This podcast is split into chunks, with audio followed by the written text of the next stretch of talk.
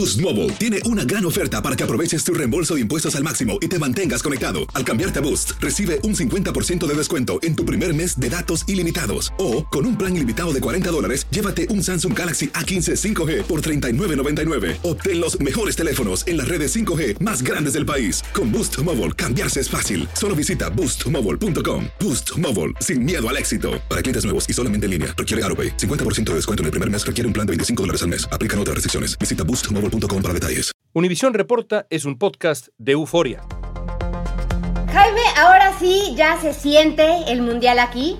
A distancia, a ocho meses, pero para como se me está pasando a mí el tiempo, mañana ya es 21 de noviembre. Y después de mucho trabajo, de muchas predicciones, ahora sí las cosas están casi completamente definidas. Solo queda saber tres boletos en que en algún modo puede definirse la suerte de los participantes, ya que se conoció quiénes serán los rivales de cada conjunto. El primer juego Ecuador-Qatar, imagínate tú. El pasado primero de abril se sortearon los grupos para el Mundial de Fútbol Qatar 2022, que comienza en unos meses. En el grupo C coinciden Argentina y México. En el grupo B, Inglaterra y Estados Unidos. En el E están España y Alemania. Ya con esto, sabemos que el Mundial va a arrancar muy, pero muy disputado.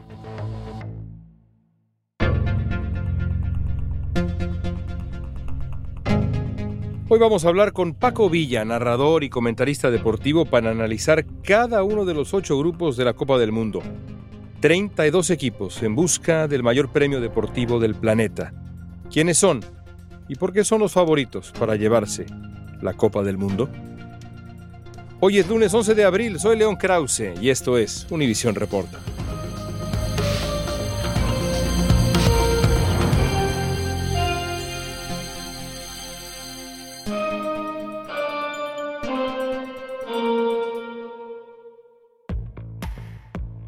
Por primera vez la Copa del Mundo se llevará a cabo a finales de año. El partido inaugural será el 21 de noviembre cuando haya bajado, aunque sea un poco, el calor extremo del verano en Qatar. La primera nación árabe que es anfitriona del Mundial se prepara para recibir a 1.2 millones de aficionados de todo el mundo, según datos de la FIFA. Hoy conversamos con Paco Villa, narrador, comentarista deportivo con más de dos décadas de experiencia. Paco estuvo en Qatar para el sorteo del Mundial y sabe, en serio, de fútbol. ¿Ya está todo listo entonces en, en Qatar? No. Mira, te bajas del avión y el trayecto rumbo a la zona céntrica de Doha es pura construcción. Prácticamente todos los adoquines, calles completas, eh, parte que seguramente será eh, la fiesta, ¿no? Durante la Copa del Mundo, donde la gente estará recorriendo, estará vibrando, estará ellos, eh, digamos, interactuando. Toda esa parte o gran parte está en construcción. Yo entiendo que es un país nuevo, nuevo, eh, digamos, para la cantidad de dinero que ahora eh, tienen. País en Eh, construcción, país en construcción. Yo- yo- literalmente. literalmente. Es un país que arranca ya con los yacimientos petroleros en los 60. Estás hablando de 50, 60 años. Y antes era un país eh, que sufría y que tenía, eh, digamos, pocos ingresos eh, per cápita. Y ahora ves la parte céntrica, la parte financiera es impresionante, León, porque tiene eh, edificios de diseño arquitectónico único. O sea, no son moldes como en varias partes. Cada edificio es una, yo te diría casi, casi una obra de arte. ¿Y los estadios? Los estadios son ocho y hay uno que todavía no se inaugura, pero todos prácticamente están listos. ¿A Eh, qué distancia están los estadios uno del otro? es, es fascinante porque el más lejano, León, está a más o menos una hora. Ocho estadios a una hora de distancia máximo. Máximo. Y el más cercano está más o menos a unos 10 minutos. Entonces, es cierto que 32 aficiones y 32 equipos van a coincidir en ese pequeño rincón del mundo. Eh, así es. Es muy pequeño todo Qatar. Doha concentra realmente todos los estadios. 29 selecciones ya aseguraron su lugar en Qatar, incluido por supuesto el anfitrión. En Doha se llevó a cabo el sorteo mundialista para ubicar en ocho grupos distintos a esos 32 equipos, con cuatro selecciones nacionales en cada grupo. El grupo A lo encabeza el país sede, como es tradición. De nuevo, como en el caso de Sudáfrica, pues tenemos a un equipo de fútbol y mucho más, pues que quizá ni siquiera habría calificado al Mundial si hubiera sido en otro lugar, está creciendo apenas el fútbol de Qatar, pero en la Copa Oro de pronto vimos cosas interesantes. Qatar, Ecuador, Senegal, que es el campeón africano, y Holanda. Qatar yo no lo descartaría, generalmente el país anfitrión logra avanzar. Viene de ser campeón asiático en el 2019, viene de participar en la Copa Oro, como bien dices, eh, lo hace bien en semifinales, pierde solamente contra la selección de los Estados Unidos 1-0, y yo te diría que le pudo haber ganado ese partido a la selección estadounidense. Es dirigido por un técnico que conoce profundamente a Qatar, que es Félix Sánchez Vaz. Es un español eh, radicado en Qatar desde hace tiempo y los catarís han crecido como pocas naciones en el fútbol. Mucho eh, dinero. Mucho dinero, le han invertido muchísima lana y le han invertido conocimiento de españoles, que además pues los españoles son quizás los que más se han desarrollado también en los más recientes 20, 25 años.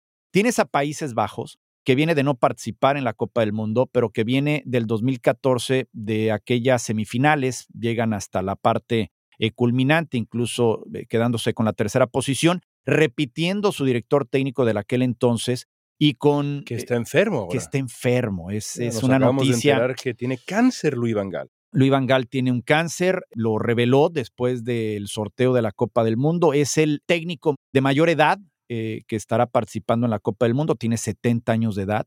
Es un tipo disciplinado, un tipo energético y que ha revelado esta noticia que ha caído en el mundo del fútbol de forma tremenda. Y que ha dicho él que va a tratar de estar en la Copa del Mundo. Entonces, no solamente la capacidad, la calidad que tienen los neerlandeses, sino además esta carga emotiva que seguramente traerá que tu técnico haga todo este esfuerzo para estar en la Copa del Mundo. Y que generalmente, y hay muchos ejemplos eh, de ello, cuando hay una adversidad dentro de un grupo, ese grupo se une, se une, se beneficia. Pasó incluso con México en el 2006 con la muerte del padre de Osvaldo Sánchez, y pasó pues de manera clarísima con Dinamarca. Claro, con que de pronto estuvo a punto de llevarse la, Eurocopa con un equipo que, magnífico equipo, pero vaya, e, ese shock le sirve. Puede ocurrir lo mismo con Holanda. Sí, yo menciono estos dos así de, de primera instancia porque creo que son los favoritos para clasificar. Evidentemente está Senegal, al que campeón de África, es, el, es el campeón de África y que tiene a jugadores que están en las mejores ligas y en los mejores equipos del mundo. Mané, un tipo impresionante con el Liverpool.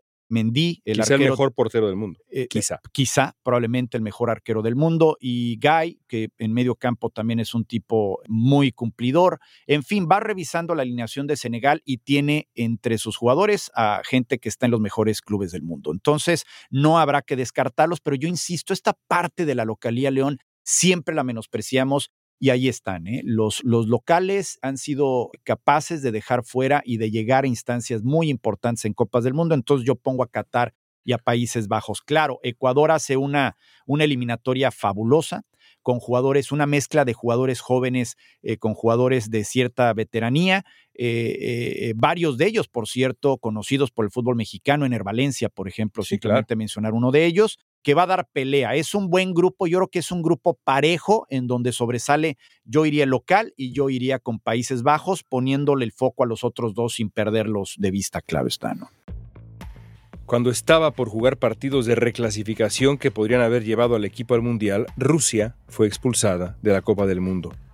Los presidentes de la FIFA y la UEFA señalaron en un comunicado que el fútbol está totalmente unido y es plenamente solidario con todas las personas afectadas en Ucrania. Todos los equipos mundialistas generalmente se conocen antes del sorteo, pero este año quedan tres posiciones por definirse. Como consecuencia de la pandemia e incluso por la invasión de Rusia a Ucrania, algunos partidos han sido agendados para el mes de junio. Las tres selecciones restantes para completar el grupo de 32 se conocerán después de dos repescas, una Sudamérica contra Asia y la otra con CACAF contra Oceanía. Y la final de la eliminatoria europea entre Gales y el ganador de Escocia y Ucrania. Grupo B, Inglaterra, equipazo, Irán, que es también un equipo muy respetable, Estados Unidos y quien gane de una eliminatoria entre Gales y Escocia o Ucrania. Estados Unidos trae lo que ellos mencionan la mejor generación y creo que todos lo reconocemos así, con eh, jugadores eh, brillantes, eh, pero se topa con una Inglaterra sublime, con una Inglaterra que trae a, a unos jóvenes que han sido campeones mundiales sub-17, que han llegado a niveles máximos en, digamos, Copas del Mundo con límite de edad y que tienen el apoyo de gente muy experimentada. Stones en la parte baja, Harry Kane con Sterling en la parte alta. Y, yo creo que de los que no son considerados favoritos, pero que ya ganaron la Copa del Mundo, Inglaterra me parece que es el que lleva mano, porque evidentemente Uruguay, que ya ganó la Copa del Mundo y no es considerado favorito, es menos favorito que Inglaterra. Inglaterra yo le metería para llevarse todo el Mundial sin ser mi gran favorita, pero uno de los abocados, uno de los caballos, pues, de los que pudieran estar en semifinales. Traen además la final de la Euro y las semifinales de la Copa del Mundo anterior. O sea, para mí Inglaterra repite con Southgate, es uno de los candidatos naturales para llevarse el Mundial. Yo creo que al final daremos nuestros tres favoritos eh, cuando terminemos de repasar los grupos. Y ahora vámonos pues al grupo C, Argentina, Uf. el último mundial de, de, Messi, México, Polonia y Arabia Saudita. Y antes de hablar de este grupo, yo quiero dar una estadística que me gusta compartir. A ver. De todos los países del planeta Tierra, solamente dos países han avanzado de la fase de grupos en siete mundiales consecutivos, los últimos siete mundiales. Uno se llama México, el otro se llama Brasil. Y yo cito esa estadística nada más porque, digo, la historia también de pronto sirve de algo y también eh, las rachas se rompen. Pero a mí me parece que hay que tomarlo en cuenta cuando se trata, no sé si de este equipo mexicano, pero del equipo mexicano en general. Sí, ¿Cómo ves el grupo de México? Brasil no, no deja de estar en segunda fase desde el 70, ¿no? La última vez que fue eliminado fue en 1966. Mira, lo veo accesible. Si desde el punto de vista mexicano eh, me lo pides, yo te diría, de esas siete veces que ha clasificado a la siguiente fase, este debe de ser el grupo menos complejo. No hay grupo sencillo, no hay grupo fácil, no hay grupo que uno dé por descontado que uno vaya a estar del otro lado. Pero si lo comparo, por ponerte un ejemplo, con la Copa del Mundo del 94, en donde tenías a tres europeos, Pesadilla absoluta. pesadilla. Y además uno de ellos, Italia, que llegó a la final en aquella Copa del Mundo, no tiene... Y además pierdes el primero contra la selección de Noruega. No hay absolutamente nada que ver. Si lo comparas con aquel grupo, el, el del 98, Holanda, con- Bélgica y Corea. Imagínate, un grupo complicadísimo, otra vez con dos europeos, te vas con Italia, Croacia y Ecuador, por ejemplo, para el 2002, y así podemos ir repasando los grupos. Quizá, 2006 quizás es el único. 2006, pero tenías a tu mejor selección. Eh, ahí estaba Portugal, ahí estaba Angola y ahí estaba Irán. Un grupo no tan complejo. Yo creo que lo podría equiparar ahí. Desde el punto de vista mexicano, accesible, pero tienes que forzosamente ir con el nivel que tiene la selección mexicana. De acuerdo al nivel que juegue México cercano a la fecha, yo te podría decir, se le puede apostar o no se le puede apostar. Si yo fuera argentino estaría feliz, evitaste al europeo complicado, ¿no? Y vas a enfrentar al europeo que sabías que ibas a enfrentar menos difícil que hay. No hay europeo sencillo, pero Polonia es el peor clasificado de los europeos y que ha terminado además en los torneos internacionales en los que ha participado recientemente en la última posición. O sea, ha ratificado ese último lugar en los eventos internacionales en los que ha participado. Un equipo muy defensivo que tiene a un monstruo adelante, pero eso no quita que es un equipo muy defensivo. Y bueno, esta Polonia es, por ejemplo, muy inferior a aquella Croacia que enfrentamos en Brasil, solo por poner un ejemplo. Yo creo que es inferior a aquella Suecia que, enfrent- que enfrentamos en Rusia. Yo creo lo mismo que tú. Y Arabia Saudita, pues, es un o debe ser un rival relativamente fácil. El problema para México es que esta vez se enfrenta a los rivales más difíciles al principio. Y eso es algo distinto a lo que había ocurrido antes. Al definitivo de arranque, León. Ese es. Eso es lo complicado. Además, con un técnico, Paulo Sousa, que era el director técnico, decidió tomar la chamba en el Flamengo de Brasil hace unos meses.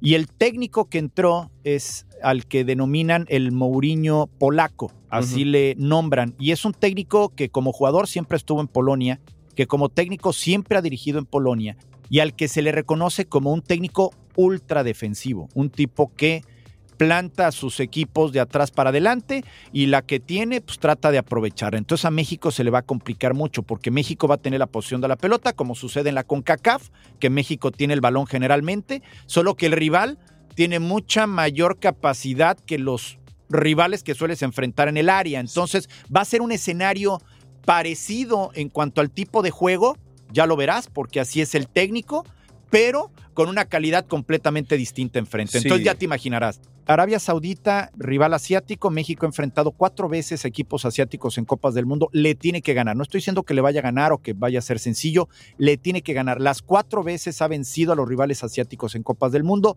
es junto con algunos otros Oceanía, los rivales eh, más sencillos que te puedes topar en Copa del Mundo. Con todo respeto. Ahí está el grupo de México. El grupo D, interesante, Francia, el campeón del mundo, Perú o Australia o Emiratos Árabes Unidos, otra vez este, esta cuestión curiosa ahora, Dinamarca, un equipazo, y Túnez, que quizás es el africano más, más débil. Creo que ahí está claro con el respeto que nos merecen nuestros eh, queridos amigos peruanos, creo que Francia y Dinamarca, ¿no? Aquí están los grandes favoritos, ¿no? Eh, Francia, que tiene dos puntos sobresalientes en relación al Mundial anterior. El primero es Kylian Mbappé, cuatro años después. O sea, un Mbappé mucho más hecho, mucho más eh, cuajado como jugador y siendo hoy por hoy probablemente el mejor jugador del mundo en relación a lo que era en Rusia.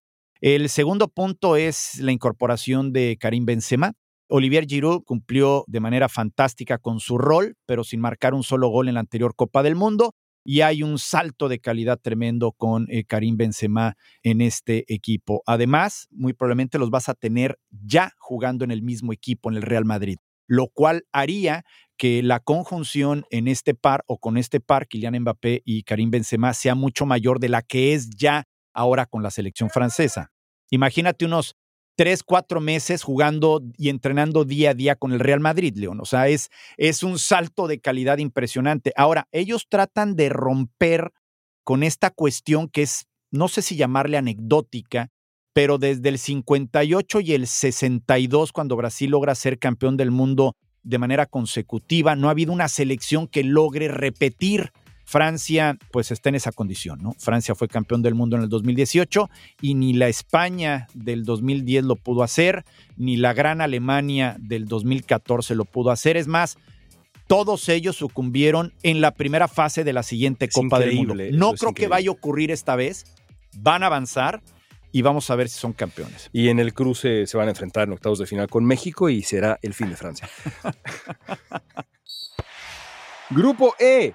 España, Costa Rica o Nueva Zelanda, Alemania y Japón.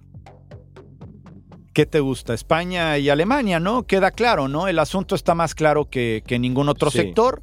Eh, veremos cómo se da ese segundo partido entre los españoles y los alemanes para ver quién se queda con la primera posición y San se acabó. Cualquier otro resultado sería la mayor sorpresa, una de las mayores sorpresas en la historia de las Copas del Mundo sin duda, y, pinta para ser el partido más atractivo de esa primera fase, como fue en España-Holanda.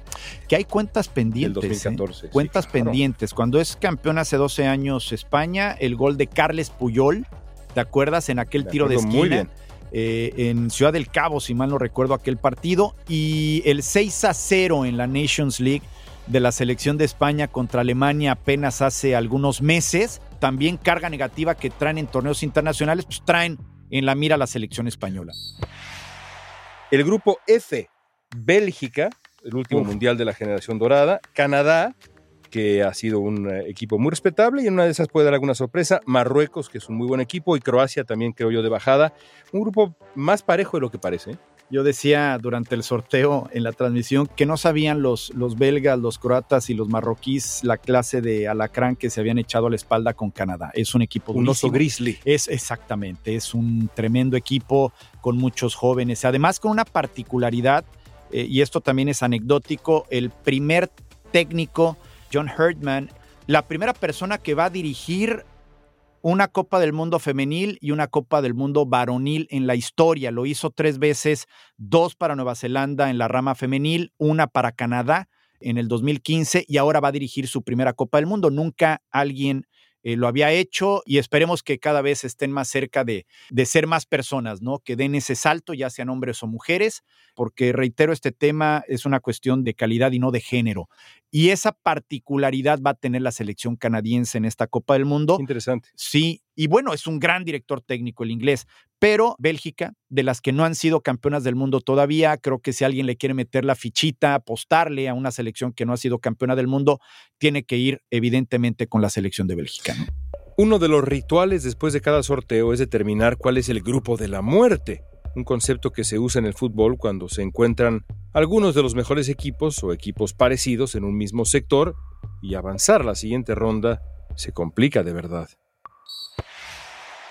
El grupo G, ¿hay o no hay grupo de la muerte? Yo creo que en este mundial sí hay. Y para mí el grupo de la muerte es ese grupo G, porque Brasil es Brasil sin duda, pero también hay que decir que Brasil ha sido Brasil enfrentándose sobre todo desde hace un buen tiempo, por la pandemia y otras cosas, a los equipos sudamericanos a los que les gana siempre. Sí. No se ha probado con las selecciones europeas y Serbia y Suiza son dos equipos muy serios. Sí. Camerún es un equipo africano bueno, pero Serbia y Suiza, vaya, no me parece un grupo tan fácil para Brasil. No, no, no, para nada. De hecho, yo creo que tiene mejor centro delantero eh, Serbia con Blaovic que Brasil, ¿no? Con quien me digas. Brasil ha estado, como te decía hace rato, clasificando de manera eh, ininterrumpida desde eh, 1970. Para mí, Suiza es mejor equipo que Serbia. Suiza, al que nadie le da nunca en los torneos internacionales ninguna oportunidad y que siempre está ahí consistentemente. Si te fijas, incluso en el Mundial del 2010 le gana a España un gol por cero en el a primer Francia partido. en la Eurocopa. Exactamente, echa Francia en la Euro, algo que nadie esperaba, y es una selección muy bien dirigida, con cohesión y que saben a lo que juegan, se defienden bien y atacan cuando tienen que atacar. Yo creo que entre esos dos estará Serbia, a pesar de que tiene este tremendo centro delantero, con algunas otras muy buenas individualidades. Es un equipo que se defiende bien, lo demostró contra Portugal, ¿no? En aquel partido que le da la vuelta dos goles a uno en las eliminatorias y va por la que sabemos que va a ir, un equipo muy bueno a la defensiva, con algunos jugadores muy buenos arriba. Invictos ambos en las eliminatorias. Bueno, Brasil tampoco perdió, ¿no? ¿O sí perdió? Brasil no perdió, Argentina no perdió en Sudamérica, ¿no? Así que tres invictos en eliminatorias en ese grupo Sí, G. De hecho, en la, de los cabezas de serie, los únicos que perdieron fueron España y Portugal, de las cabezas de serie. Todos los demás, eh, invictos. Y el último grupo, Portugal, con el que uno imagina será el último mundial de Cristiano Ronaldo. En Cristiano Ronaldo está ¿Quién hecho de otra, de otra piel, otro músculo y otro hueso que el resto de los seres humanos. Ghana, que es un equipo durísimo. Uruguay, que ha resurgido. Y Corea del Sur. Fíjate que yo aquí, vaya, los portugueses y los uruguayos son las apuestas naturales, pero yo no vería mal a la República de Corea eh, dando alguna sorpresa, con Son en un buen momento, si llega bien a la Copa del Mundo el delantero del Tottenham, no vería mal que la República de Corea avance. A Uruguay le costó muchísimo trabajo eh, las eliminatorias, no creo que tenga en su mejor momento a sus hombres clave. Luis Suárez no es titular con el Atlético de Madrid, Cavani no es titular con el United, y así te vas con sus piezas importantes, históricas en los más recientes 12, 14 años y no están viviendo su mejor momento. No tienen a un volante, digamos, de arrascaeta, probablemente que tenga la técnica que solían tener los Benguechea, ya no te vayas a los Francescoli, a ese tipo de jugadores de antaño. Creo que no está en su mejor momento. Y Ghana es la más débil de las selecciones africanas, aunque pues siempre te ofrece lo que la potencia y la velocidad tienen sus jugadores. Yo creo que Portugal y Corea podrían los coreanos dar la sorpresa por ahí. ¿eh? Pues ahí está ese diagnóstico. Podríamos, por supuesto, ir más allá e imaginar los octavos y los cuartos de final, pero no es el momento para hacerlo porque faltan muchos meses. Pero sí es el momento para preguntarte, Paco, Sí. tus tres favoritos Eh, en orden de probabilidad de triunfo. Para mí Brasil es el gran favorito para llevarse la Copa del Mundo. Creo que están en, en un momento de madurez. Mi único asterisco es, fíjate nada más, Neymar. ¿Cómo llega Neymar o cómo llegue Neymar a la Copa del Mundo? Si llega concentrado, si no llega concentrado, pues evidentemente le va a restar posibilidades. A pesar de lo que dicen los antecedentes, voy con Francia para repetir en esta Copa del Mundo. Y el tercero, Inglaterra. Creo que España es una muy buena selección, pero sus jugadores clave están muy jóvenes, son muy chicos. Eh, vaya, Pedri es el hombre clave en esta selección. Yo no pensé que fuera así a estas alturas, pero es el hombre clave en la selección española y es muy joven aún quizás le va a alcanzar para llegar muy lejos, semifinales, pero dudo mucho que para ganar la Copa del Mundo. Entonces voy con esos tres. Brasil, Francia, Inglaterra. E Inglaterra, sí. Yo voy Francia, Brasil y España. Y España. ¿Por qué España? Porque creo que es un equipo virtuoso. Joven, absolutamente de acuerdo, pero me parece que es un equipo virtuoso dirigido por un hombre que para mi sorpresa, y eso que yo soy aficionado del Barcelona y demás, nunca pensé que Luis Enrique se convirtiera en este técnico que es y que ya lleva un tiempo, lleva, es un gran líder. Es un gran líder y es un gran técnico y, y, es un tipo que hace bien las cosas. Así que bueno, ya veremos. Aunque Inglaterra me gusta mucho. Y en quinto lugar, México. ¿Crees que vaya a avanzar al quinto partido? No, Paco. ¿Crees que avance a la siguiente fase? Eh, sí, sí, porque creo en la historia porque creo que Polonia no es un rival eh, tan fuerte, porque creo que Argentina se le puede hacer un partido, si se le hizo partido a Brasil en su casa, se le puede hacer partido a Argentina, pero México tiene que ser el mejor México y no este que hemos visto, y creo que algunos tienen que sumarse, entre ellos Javier Hernández Balcázar. Ok, voy a ser más concreto. ¿Crees que está bien dirigida la selección mexicana? No. Ok, estamos de acuerdo. Ya hablaremos estamos de, eso. Ya, ya, estamos de acuerdo. continuará, continuará y continuará. Gracias, Paco. Gracias a ti, León. Qué placer tenerte aquí. Igual. Estamos a 225 días de que empiece el Mundial. Quedan todavía tres plazas por definirse en junio para completar las 32 selecciones clasificadas. De acuerdo con los pronósticos, Brasil, Francia, Inglaterra y España son las favoritas, seguidas de Argentina, Alemania, Bélgica y Holanda. Aunque los equipos ya saben con quién y cuándo van a jugar la primera fase, todavía hay muchas preguntas sobre cómo se va a desarrollar la Copa del Mundo de Qatar. Volveremos al tema muy pronto en Univisión Reporta.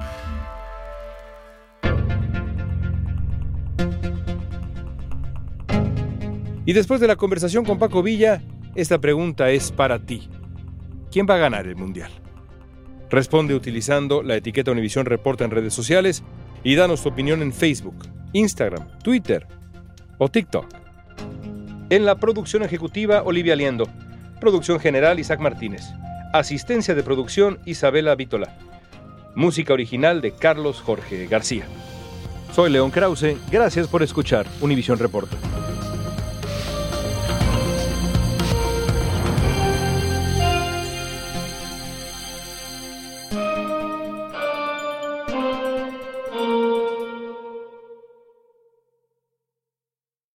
Boost Mobile tiene una gran oferta para que aproveches tu reembolso de impuestos al máximo y te mantengas conectado. Al cambiarte a Boost, recibe un 50% de descuento en tu primer mes de datos ilimitados. O, con un plan ilimitado de 40 dólares, llévate un Samsung Galaxy A15 5G por $39.99. Obtén los mejores teléfonos en las redes 5G más grandes del país. Con Boost Mobile, cambiarse es fácil. Solo visita boostmobile.com. Boost Mobile, sin miedo al éxito. Para clientes nuevos y solamente en línea, requiere AroPay. 50% de descuento en el primer mes requiere un plan de 25 dólares al mes. Aplican otras restricciones. Visita boostmobile.com para detalles.